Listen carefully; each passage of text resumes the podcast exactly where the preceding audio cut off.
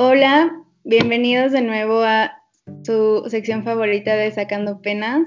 Es un gusto para nosotras poder volver a grabar después de mes y medio porque mamás full time. Em, hoy vamos a hablar de un tema del que todos hemos sido parte, ya sea porque somos los protagonistas o porque somos el producto. Y nos referimos a el parto. Quisimos hacer este capítulo porque nos parece importante visibilizar cómo a lo largo de los años el parto ha ido evolucionando.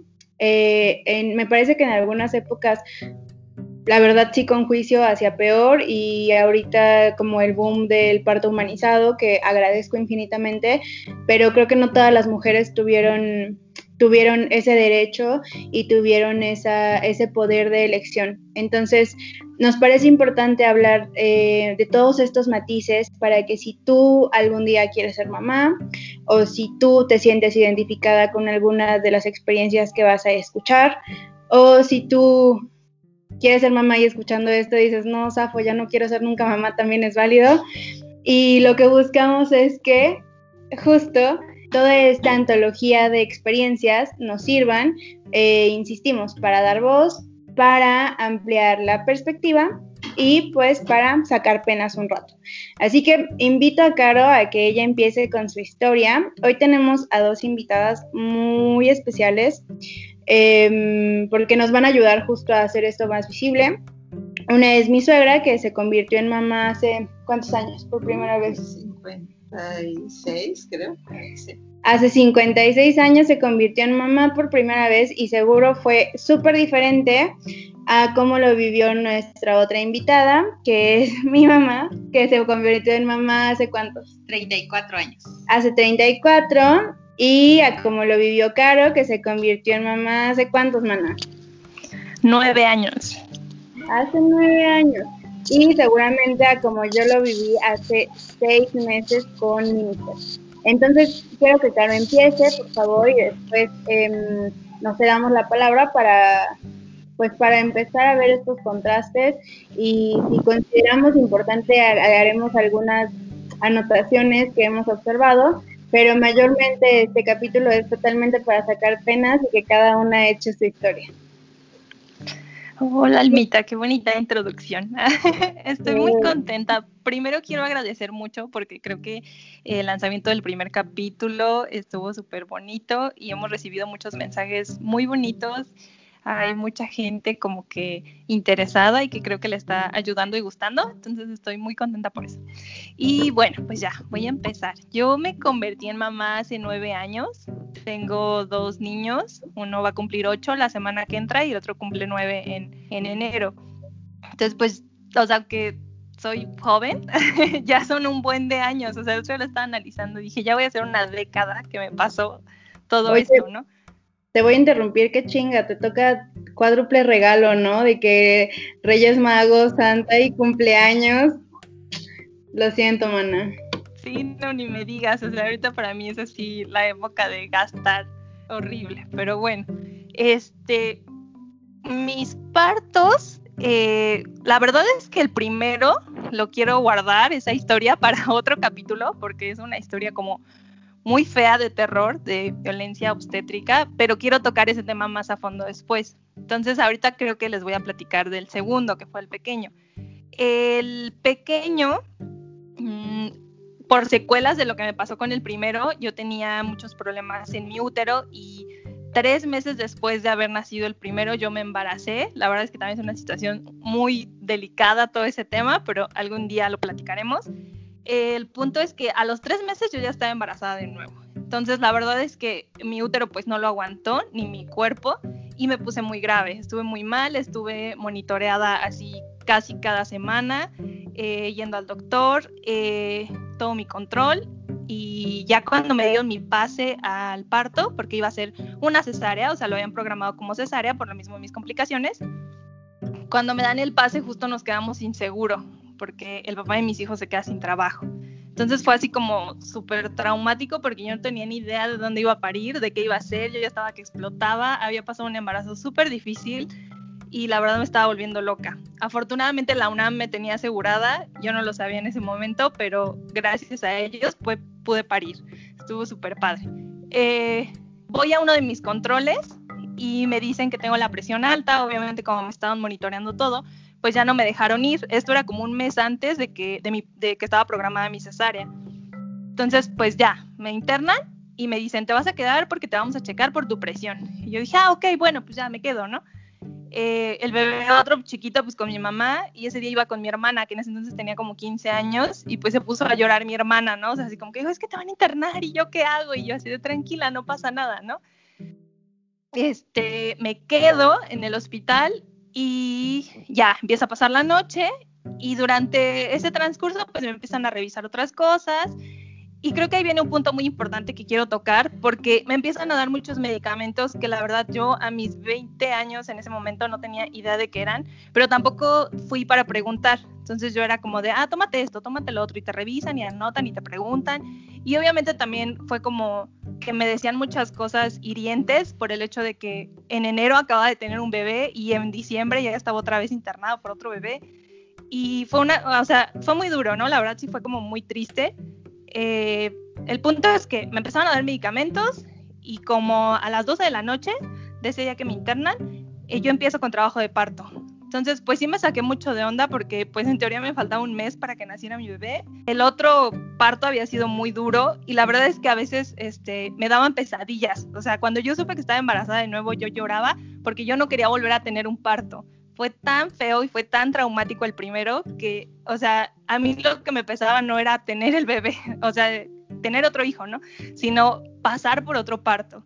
Entonces, este, en ese momento me acuerdo que yo estaba así como súper angustiada porque dije, o sea, me faltaba un mes, no, no puedo creer que, que estoy en este momento ya empezando a tener trabajo de parto y corrían los doctores y todo, ¿no?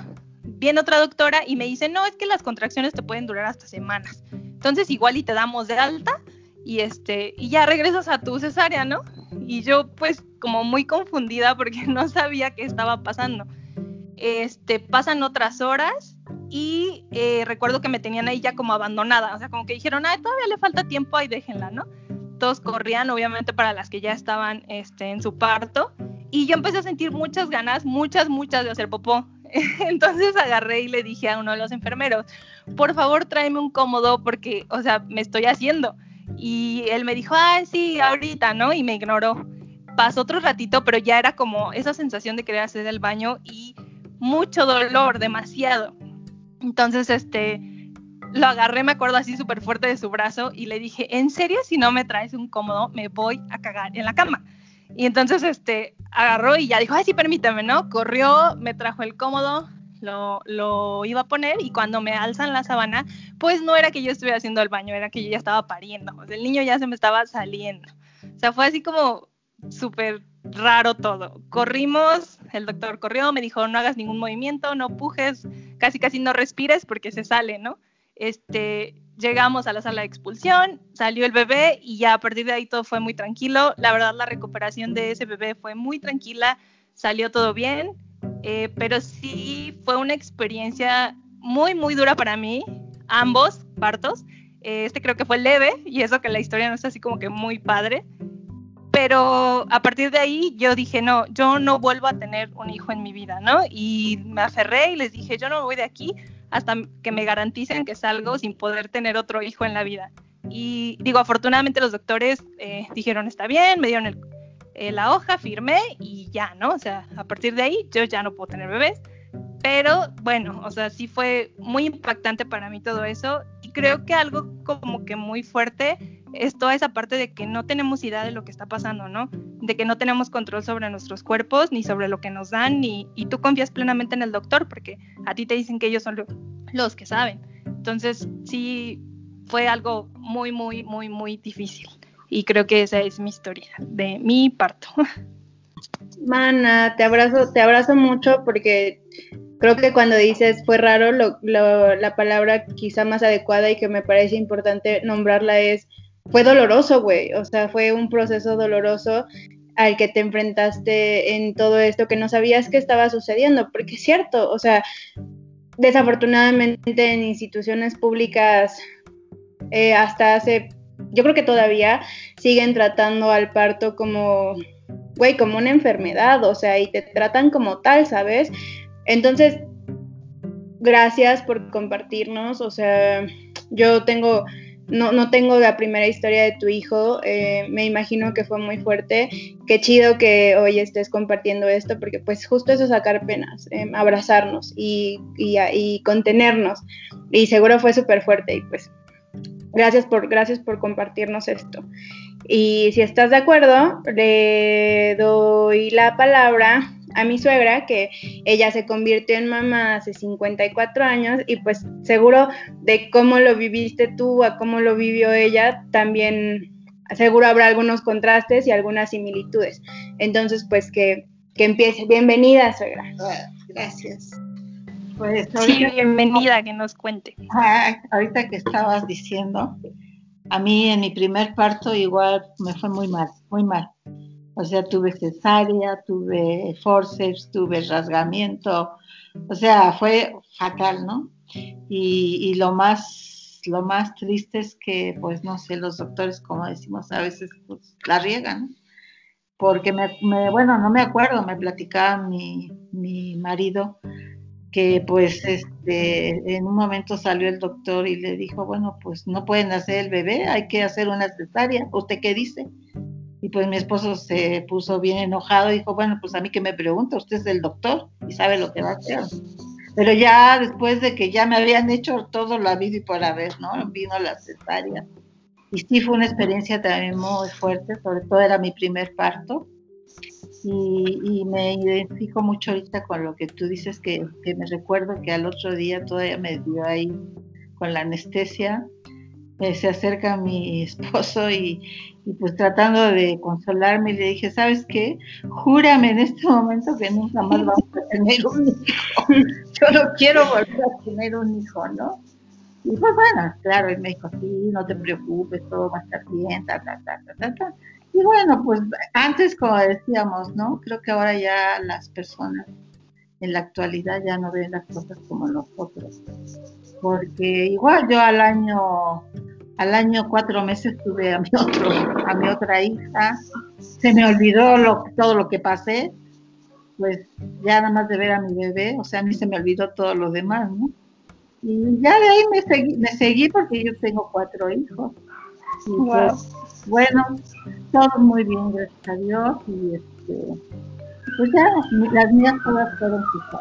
O sea, que el único, el único problema que yo tuve es que y que me hizo sentir mal y decir nunca más en la vida, ¿verdad?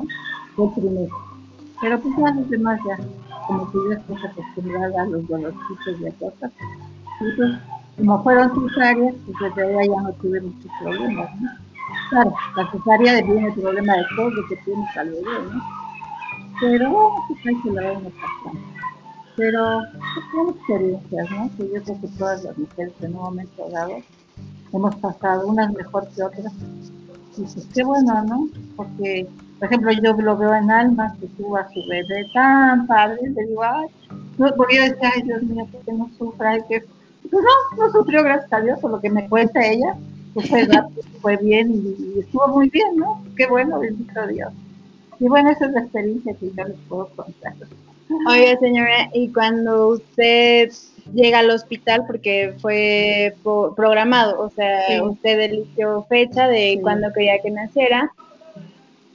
¿Usted cree que aún sabiendo el día, no sé, a mí, yo de las cosas que más recuerdo que me daban miedo antes de que naciera Noah, era la incertidumbre de no saber cuándo iba a nacer ni cómo se iba a sentir. O sea, de verdad yo llegué a googlear así, ¿cómo uno sabe que entró en parto? Y bueno, obvio cuando estás en parto ya dices, claro que sé, o sea, claro que me voy a dar cuenta pero a usted como el proceso previo de la programación de fecha, o sea, le hizo el todo ese camino más llevadero, o sea, no con menos ansiedad o igual sentía cada vez. No, yo, o sea, yo estaba muy tranquila, inclusive el día ya para a previo de nacer, este, todavía me acuerdo que le dije a mi esposa, ay, tengo ganas de un pozón.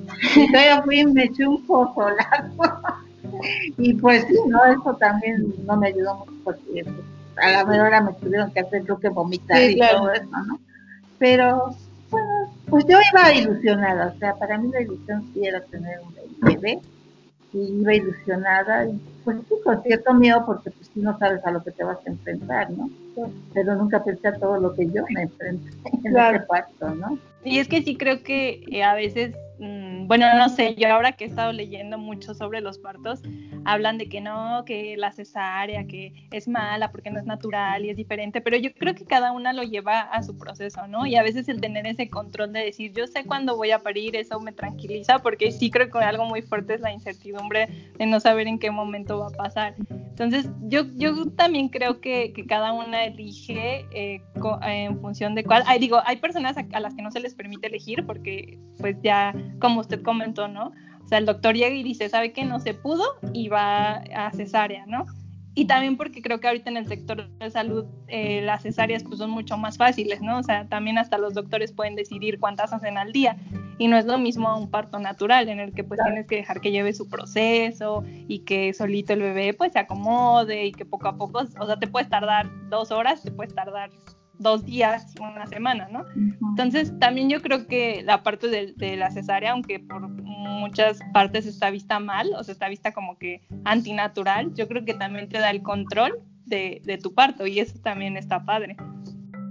Sí, pues sí, pues son todas, la cesárea yo siento que tiene sus convenientes y sus inconvenientes, ¿no?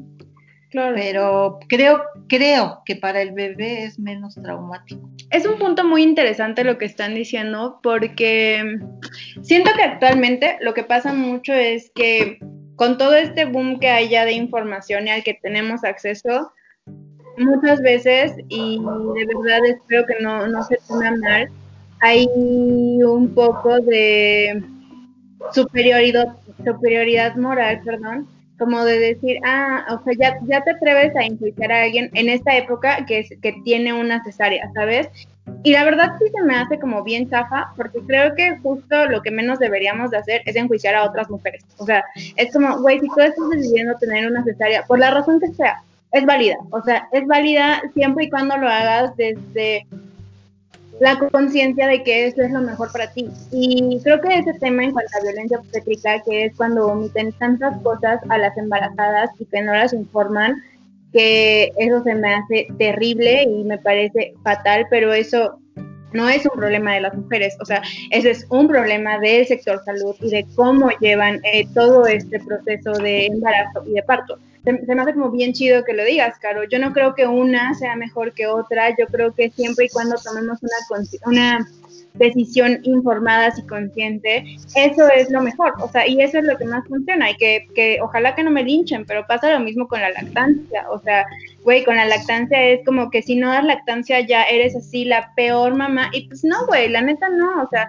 dar chicha no te hace ni mejor madre ni peor madre, o sea, no, güey, no, no tiene que ver con eso, y eso es parte de lo que queríamos eh, como empezar a visibilizar, y eso le da paso a que mi mamá, Marisol, cuente su historia, que fue, o sea, que hay una diferencia de, tiempo con el tuyo, con, el, con tu parto, Caro, con el parto de Silvia y con cómo vivió ella eh, todo ese proceso de, pues no sé si en ese tiempo había como acompañamiento o no, o, o si siquiera se atrevían a informar. Yo tengo una amiga que dio a luz y que justo una de las cosas me, me contó fue como que llegó el anestesiólogo y le iba a inyectar y ni siquiera le dijo como, ah, oye, mira, o sea, llegan y te inyectan y es como, güey, ¿qué me estás haciendo? ¿Por qué me estás haciendo esto? Y bueno, yo eso lo voy a hablar ya cuando cierre mi experiencia, pero entonces le doy la palabra a Marisol. Hola, buenas tardes. Hola. Pues, qué bueno que están haciendo este, este espacio eh, yo creo que ahora ustedes tienen la fortuna de poderse acompañar. Y creo que es un tema que no, al menos hace 34 años, de verdad no existía. Ni siquiera aún por parte como de la gente más cercana, que en este caso sería tu madre, ¿sabes? O tu familia más cercana. Porque creo que hace muchos, muchos años se perdió el tema del acompañamiento, de criar en tribu, de ser una, ¿sabes? Una sociedad criando. Entonces, a mí me tocó justo, creo, esta transición en la que las mujeres, este, tenían el tema de, bueno, quisiste tener un hijo, pues ahora hazte cargo, ¿no? Y entonces, como no te acompaño, porque si no, después se te va a hacer fácil tener más hijos y quererme este, como, como endilgar a mí, ¿no? Entonces creo que eso nos hacía sentir como muy solas. Eh, y, y lo comento y me atrevo a generalizar, porque creo que es una historia de muchas mujeres de mi época, de mi tiempo que en estas, eh, que en algún momento hemos podido platicar y, hemos sentido justo como esta soledad de que no hubo un acompañamiento, ¿sabes? Porque eh, todo el mundo era como, ah, bueno, quisiste tener hijos, pues flétate, ¿no?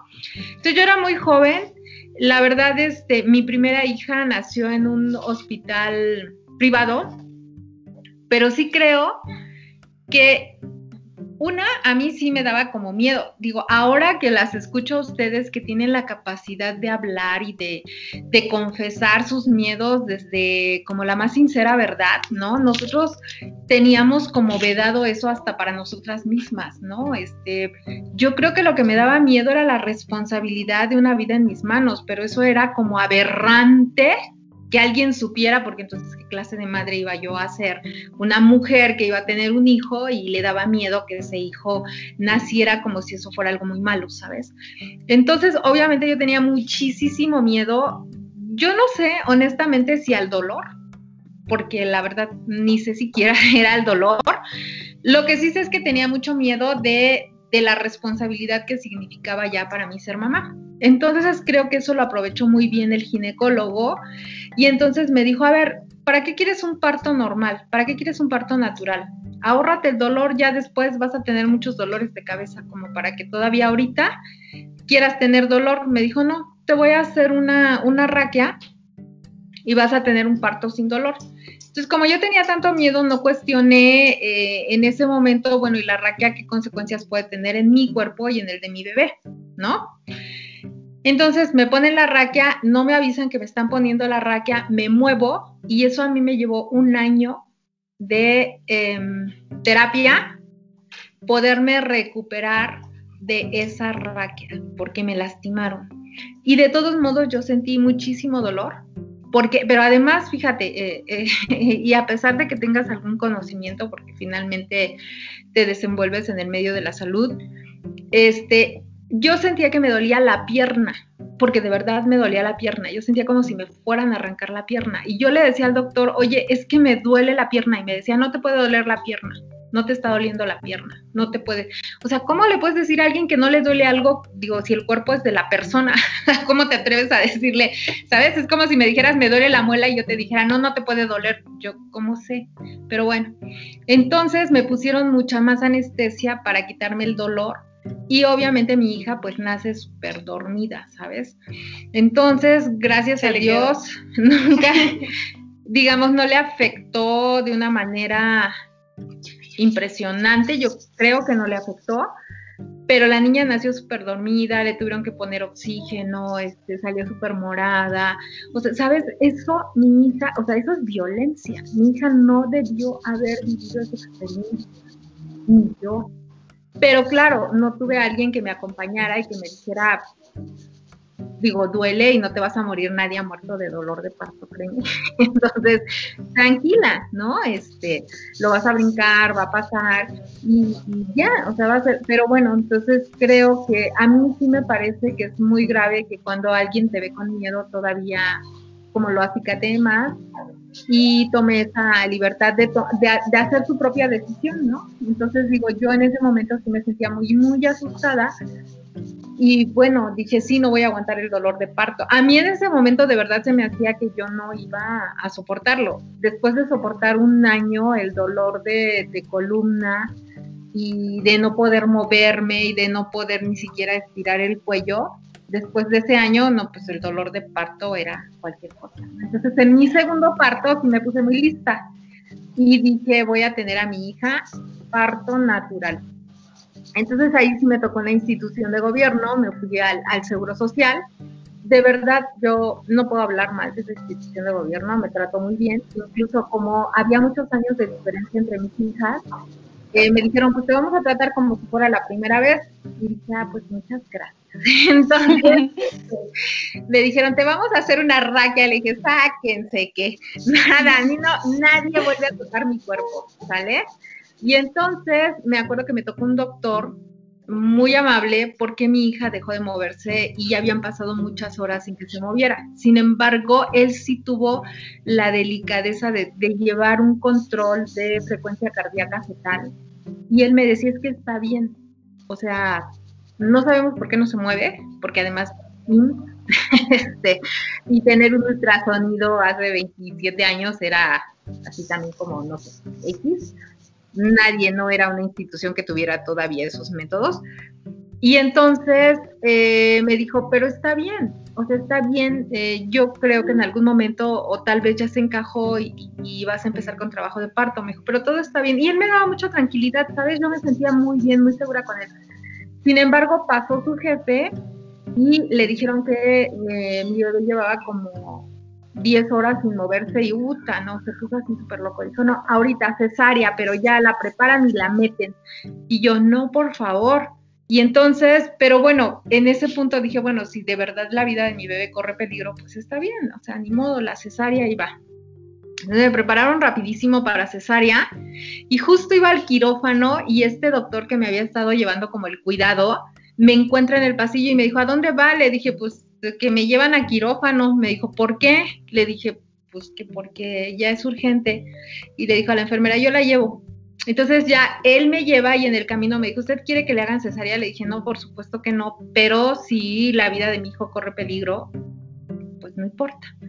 Me dijo, es que no corre peligro, señora. O sea, a ver, y entonces él entró conmigo a la sala de, a la zona ya de tococirugía y tenía una amiguita ahí, una doctora, y le habló, Hernández se apellida la doctora, este, nunca se me va a olvidar, y le dijo, oye Hernández, ven, esta señora, este, solo no se ha movido su bebé, pero escúchalo, está bien. ¿Por qué le van a hacer cesárea a esta mujer? Y entonces ella le dijo, ay, pues hay mucho trabajo, así como allá, manda la quirófano, ¿no? Y le dijo él, este, pero es que tú eres muy buena, yo sé que tú puedes ayudarla. Y bueno, la doctora como que tenía, no creo que no tuviera ganas, creo que tenía demasiado trabajo, como es toda la sobrecarga de las instituciones de gobierno. Pero al final me hizo un espacio ahí y justo me revisó y me dijo, sí, señora, su bebé está muy bien, usted no necesita una cesárea. Le dije, ni la quiero. Lo que sí quiero que quede claro es que no quiero que la vida de mi hijo corra peligro. Y me dijo, no, o sea, porque no está en peligro. O sea, está muy bien. Me dijo, ahorita, y ¡pum! que me ponen una carga de oxitocina y en siete, así de veras, siete dolores, mi hija nació. Rapidísimo. Dije, no, hombre, pues si así era el parto natural. o sea, yo, y o sea, yo sí, ya le robo la palabra a mi mamá porque me parece importante hacer una gran interrupción de en siete años hubo muchísima diferencia de cómo vivió su parto con mi hermana a cómo vivió el parto conmigo.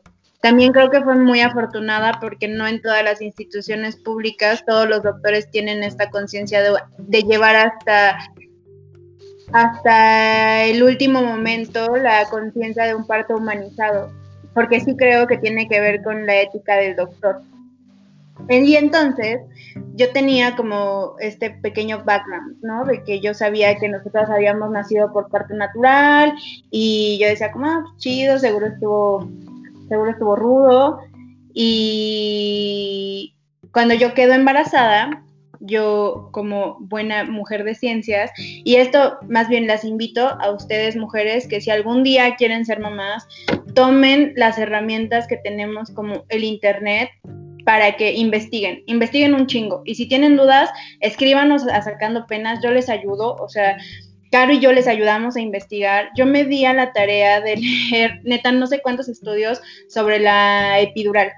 Y me di cuenta que casi en todos concluían que había una gran tendencia en porcentaje a que las mujeres que se sometían a epidurales eh, tenían un mayor, tenían una mayor em, probabilidad de tener un parto eh, intervenido quirúrgicamente, o sea, que terminaran en cesárea o que hubiera algún otro tipo de intervención. Y a mí eso me parecía como, pues como bien contradictorio, porque decía, se supone que es para ayudarte y al final las mujeres terminan no siendo tan ayudadas y además, pues, mm, o sea, como que me empezó a no hacer sentido. Entonces yo hablaba con Pablo y le decía, güey, creo que yo no quiero que, yo no quiero epidural. Y él me decía como, pues, como, o sea, si crees aguantar ese pedo, pues vas. Afortunadamente tengo una ginecóloga que es la más chida, que es súper, súper pro parto humanizado. Em, Adriana es una increíble, es súper feminista y súper, súper, súper consciente de, de todos los derechos que tenemos las mujeres, eh, obviamente para evitar la violencia obstétrica. Y pues yo empecé a decirle a ella, mira Adriana, yo quiero un parto humanizado, este, me gustaría que fuera en agua, y Adriana, pues sí, o sea, si tu bebé viene bien, vas, o sea, lo vamos a hacer hasta, o sea, hasta donde se pueda. Tampoco voy a poner en riesgo ni tu vida ni la del bebé, y pues cada mes te voy a estar monitoreando y yo te voy a decir si eres candidata o no. Em, en paralelo, nos recomienda que tomemos un psicoprofiláctico. Eh, Axel y yo tomamos el curso y entonces ahí conozco a este personaje que me parece muy fantástico en el acompañamiento de los embarazos porque creo que em, en las tres historias pasadas, en la tuya, Caro, en la de Silvia, en la de Marisol, em, de alguna u otra manera creo que en algún momento lo que sintieron fue soledad y también miedo. Y creo que está muy bien tener a estos personajes, que son las dulas, que en mi caso, eh, mi dula también fue mucho mi mamá, lo cual agradezco demasiado, también fue mi pareja, y lo cual agradezco demasiado, pero también me agarré de alguien como quien fue mi doula, que se llama Tej, que está en casi todos los grupos de mamás que han salvado mi vida. Y este personaje funge como alguien que te informa, que te contiene, que te aconseja y que te acompaña durante todo este proceso. Porque a mí lo que, la neta, siendo súper neta, me así me daba pavor decir, güey, si entro en parto y no me doy cuenta y googleaba así de cómo se siente tener una contracción y todos decían, güey, te juro que te vas a dar cuenta y yo no, pero qué tal que no. Pero bueno, tomar este curso me hizo estar muy atenta como de así de, ah, pues vas a soltar el tampón mucoso y así cosas que seguro pues les invito a que googleen porque es importante. Y entonces yo dije, bueno, yo voy a dar voy a tener un parto natural. Mi eh, doctora atiende en el sanatorio Durango, fue como, ah, pues va a ser ahí, va a ser en agua. Y de repente, ¿qué creen, amigos? Entramos en una pandemia mundial, así súper casual, güey, de que llevábamos años sin pandemia. Y justo cuando yo me embarazo, güey, en ese momento tenía que haber pandemia, mil muertos, o sea, fatal, güey, fatal el asunto pues, güey, yo tenía pánico de ir a un hospital, o sea, yo no quería ir a un hospital porque decía, no mames, o sea, voy a dar a luz, no sé cómo es ese pedo, o sea, aparte como yo quería que fuera humanizado, y eso quiere decir que cuando entras en contracciones vas al hospital, o sea, llegas a urgencias, mi doctora me dijo, mira, o sea, si estoy atendiendo partos ahí, no pasa nada, pero sí tienes que saber que como llegas a urgencia, güey, si llegan pacientes COVID, también van a estar ahí, o sea, sí hay un riesgo yo me empecé a panicar, o sea, de verdad yo empezaba a tener dolores de cabeza de decir, güey, ¿por qué a mí? O sea, neta, ¿por qué a mí? No mames. Y dije, no, pues, o sea, ¿qué opciones hay? Y tanto ella como mi doula me dijeron, parto en casa creo que mucha gente al inicio se aterrorizó y si fueron como, güey, no mames, ¿cómo parto en casa? O sea, si pasa algo, ¿qué vas a hacer? Y yo como, pues no, güey, o sea, mi cuerpo está diseñado para parir, güey, así yo voy a hacer parto en casa. Y, o sea, como que varias personas sí me decían, no mames, güey, te perdimos, o sea, pero también como me agarraba del de así, güey, ¿es eso o ir al hospital y morirme de COVID? O sea, ¿qué pedo? Entonces eran como, no, pues bueno, sin ni a cuál irle, o sea, según yo las dos, era como, güey, puta, ni a cuál irle, ¿no? Pero bueno, al final fue como, no, parto en casa. Eh, un día me despierto y supe, en ese momento dije, no, claro que sé cuándo me va a dar una contracción. Y en ese momento empecé, o sea, mi doctora me empezó a monitorear a distancia, la avisé a mi doula, la avisé a mi mamá, estuvo aquí Pablo y todos me dieron contención. Y tuve a mi bebé en la sala de mi casa con canción así, con una de mis rolas favoritas de fondo. Em, tenemos una sesión de fotos súper bonita de ese momento. Eh, tuve la oportunidad de, yo estaba en agua, me metieron, o sea, inflaron una alberca, la llenaron. Creo que hubo un momento en el que sentí mucho miedo, igual que mi mamá, y yo decía, no mames, esto está pasando, esto es real, así, es, es real, es real, voy a tener a un ser para siempre, qué pedo. Nos metimos a la tina, Pablo y yo. Eh, Pablo me abrazó, o sea, él me tenía contenida, yo estaba en el agua y en un par de pujidos no salió al mundo llorando y pues la vida obviamente me cambió para siempre. Agradezco muchísimo haber llegado con las personas correctas que me empujaron, me contuvieron y me dieron la fuerza para tener un parto tan humanizado, tan bonito y sí creo que lo hablo, la verdad, desde el privilegio y sobre todo desde el deseo y la invitación para que, para que todas las mujeres de verdad elijan sobre sus cuerpos. O sea, estamos en un momento en el que afortunadamente tenemos acceso a información y reitero mi invitación, si quieren data, si quieren investigaciones, si quieren artículos, los tengo, porque me parece terrible que aún en siglo XXI, o sea, siga habiendo violencia obstétrica, siga habiendo omisión y siga habiendo eh, tanta violación a los derechos humanos y que no dejen parir a las mujeres como ellas desean y como ellas quieren.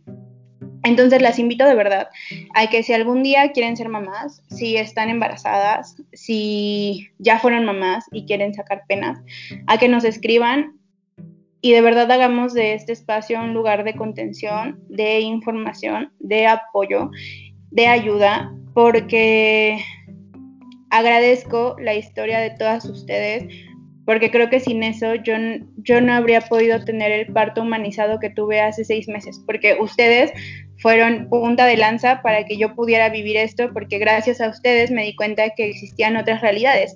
Y también gracias a eso yo pude eh, quizá eh, y con suerte y la vida me empujó a poder elegir una forma distinta de cómo relacionarme con ese primer acercamiento directo que tienes a la maternidad, porque ese es el inicio del resto de tu vida, de tener a tus miniseres. Entonces, bueno, yo quiero cerrar con que Caro nos dé como su perspectiva de, de todo lo que acabamos de hablar eh, les agradezco mucho a las tres por habernos compartido sus historias, porque eh, de verdad creo que son temas que se dan por hecho, o sea, es como, ah, pues ya pariste y listo, ¿no? Y güey, no mames, está cabrón, o sea, ese momento de transformación, de, de un día a otro tener a un nuevo ser en tus brazos, del cual vas a ser responsable por el resto de tu vida, y que empiece además de una manera súper violenta, es como, no, güey, no, o sea, no, no, no lo voy a permitir y ese es uno de los objetivos también de este capítulo, que de verdad si alguna tiene dudas, si alguna tiene miedo, si alguna tiene incertidumbre, eh, se acerquen a nosotras y pues con muchísimo gusto las podemos ayudar y contener. Ay, qué bonita tu historia. Está súper bonita. Eh, sí, yo creo que una de las cosas importantes para cerrar de mi parte es que mm, cuando nosotros, bueno, cuando yo empecé a ver que mis amigas se, empezaban a embarazar o, veía chicas que, conocía embarazadas, como me pasó contigo, neta uno de mis pensamientos era así como, ay, pobrecita, o sea, porque yo sentía que iban a sufrir un buen. Y ya ahora que, he pasado un proceso de informarme, porque creo que la información lo es todo en la vida, de sanar muchas cosas que, que me pasaron siendo una niña, porque yo me considero que era una niña de 19 años, este, me doy cuenta que el pobrecita no es porque sea malo ser mamá o porque sea malo parir o porque esté mal toda esa situación. Y creo que a muchas eso es lo que les da miedo, ¿no? Que, que está, como lo hemos dicho, nos quejamos y, y creemos que esto es súper horrible en sí. Pero yo creo que lo que en sí está mal o lo que en sí da miedo es toda esa, toda esa falta de información y todo ese sistema que está hecho para eh, no respetar el cuerpo de las mujeres, ¿no? O sea, yo estuve en dos instituciones de salud pública y la verdad es que fue muy deficiente todo, pero tampoco creo que sea culpa de los doctores o de las personas que están ahí, ¿no? O sea, eh, va más allá, o sea, estamos hablando de algo que está saturado, que está eh, menospreciado, que, a veces no se le da la importancia que se debe. Entonces, eh, creo que sí, lo que dice Alma es súper importante, hay que informarnos y nosotras estamos aquí dispuestas a brindar lo que nosotras tenemos. Lo hemos dicho muchas veces, no somos expertas, pero sí estamos muy involucradas con poder facilitar la información y la conexión con personas que a lo mejor sí sean expertas y puedan ayudarles en todo eso. Entonces, pues nada, creo que es eso. Muchas gracias por, por este ratito que se nos fue bien rápido, pero que estuvo súper bonito. Y esperamos recibir muchos, muchos mensajes. Y también estaría muy padre que nos compartieran las que ya fueron mamás, cómo se informaron, qué leyeron, qué, supieron y las que lo van a hacer, qué les gustaría saber para que nosotros también podamos facilitarles todo eso. No sé, Alma, ¿cómo ves? Sí, pues listo, creo que eso fue todo hoy como podrán ver, sí sacamos bastante penas, o sea, sí aprovechamos y gracias por estar aquí, gracias por compartir, gracias por escucharnos y pues ya tienen todas nuestras redes, todo, en todos somos arroba o slash sacando penas y pues de verdad siéntanse con toda la confianza y contención de que pueden escribirnos y desfogarse. No sé si Silvia o Marisol quieran decir algo al final para despedirse. Claro. Pues nada, bueno, yo, Silvia. pues nada más que me da de veras mucho gusto que, que ya ahora, o sea, hay más interés por saber realmente a lo que te vas a enfrentar, ¿no? Porque antes pues ahí iba uno nomás al matadero, como dice. Claro.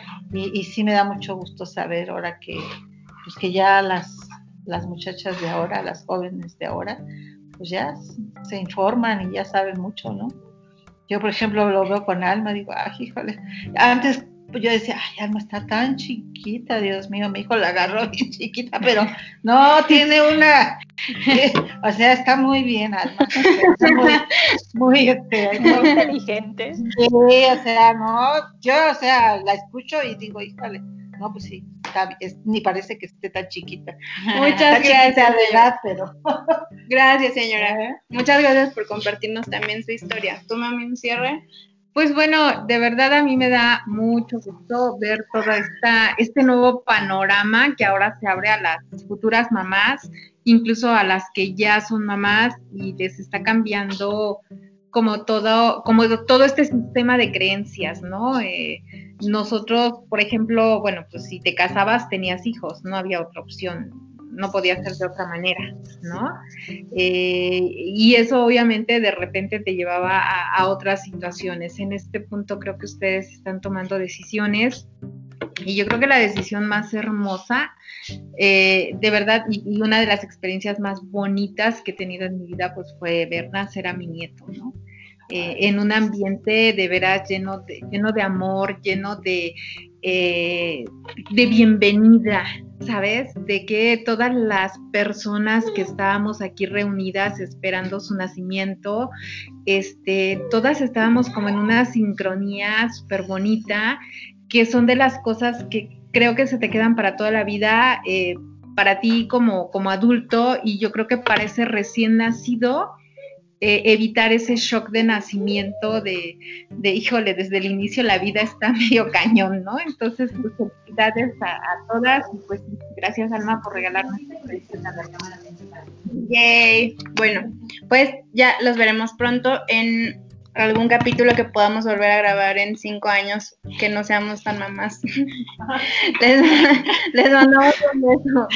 Gracias, cuídense. Bye, bye.